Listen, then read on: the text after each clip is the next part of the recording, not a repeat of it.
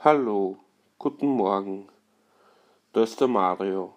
Ich möchte heute ein bisschen was erzählen über meine Erkrankung, die paranoide Schizophrenie und aus meinem Gesichtspunkt und meinen Empfindungen und wie ich sie so erlebe im Alltag und ja.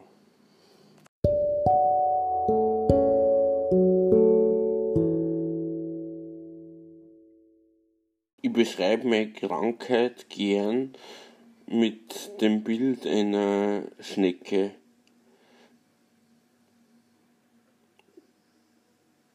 Aber nicht mit einem Schneckenhaus, sondern eine Nacktschnecke.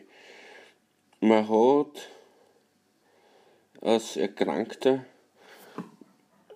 erstens keinen Bereich, wo, wo, wo man sich in sich zurückziehen kann und man steigt praktisch jeden Tag in den schlechten Phasen oder Schubphasen äh, in, in gewisser Hinsicht mit voller Wucht dem Tag gegenüber oder dem Leben gegenüber. Und daher rührt die Reizüberflutung.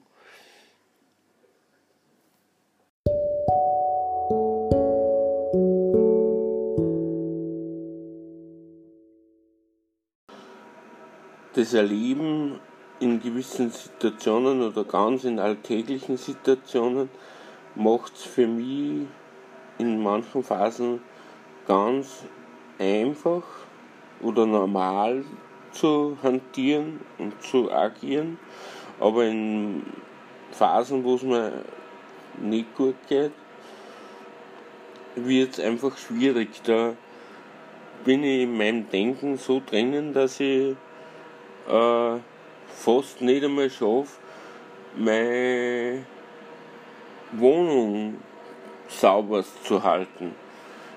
Sondern da geht sogar die Sauberkeit ein bisschen runter. Und ja, das Verständnis ist halt dann bei den näher, nähersten Umfeld, die wo das mitkriegen, sehr schwierig, weil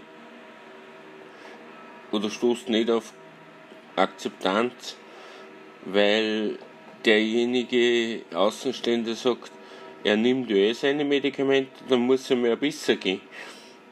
Ja, aber so einfach ist es dann doch nicht. Und ich habe auch sehr gute Phasen, wo ich dann wirklich ja, ganz normal, wie jeder andere, meine ordentlichen Sachen zusammenbringe. Aber mir ist aufgefallen, dass wenn, wenn man sich in dem Zyklus drinnen bewegt, wo es einem nicht gut geht, dann kann das relativ, oder dann kann das wirklich lang dauern. Und da kommt man, oder derjenige kommt dann ganz schwer raus aus dem Zustand. Und Darum ist es auch gut, wenn man in ärztlicher Behandlung ist, weil die einfach dann sehen, wie man agiert und wie man im Alltag ist. Und ja, es gang ohne ärztlichen Begleitung, auf fachärztlichen Begleitung ganz gar nicht. Und auch, ich muss auch dazu sagen, eine gute Begleitung durch eine Betreuungseinrichtung hat auch seine Vorteile. Nicht nur auf die äh, Krankheit bezogen, sondern auf einen selber auch.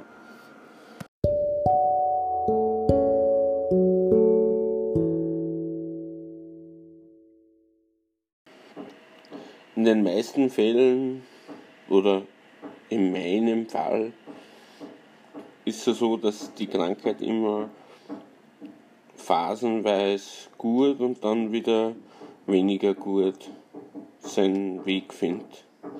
Also wellenartig dahin geht. Und ich weiß mittlerweile, bin auch gut begleitet von der Einrichtung und habe einen netten, coolen Betreuer, äh, der selbst in schlechten Phasen von mir das Begleiten richtig gut nehmen kann und mir auch gut angeben kann. Ich finde, er macht es aus meiner Sicht sehr gut, weil er nicht bei jeder Kleinigkeit eingreift oder sagt, das musst du anders machen, sondern eigentlich, wie ich denke jetzt für ihn, ich glaube, er wiegt da, ob es Not tut, dass man eingreift als Betreuer oder ob man es einfach mal zwei, drei Tage umgehen lässt.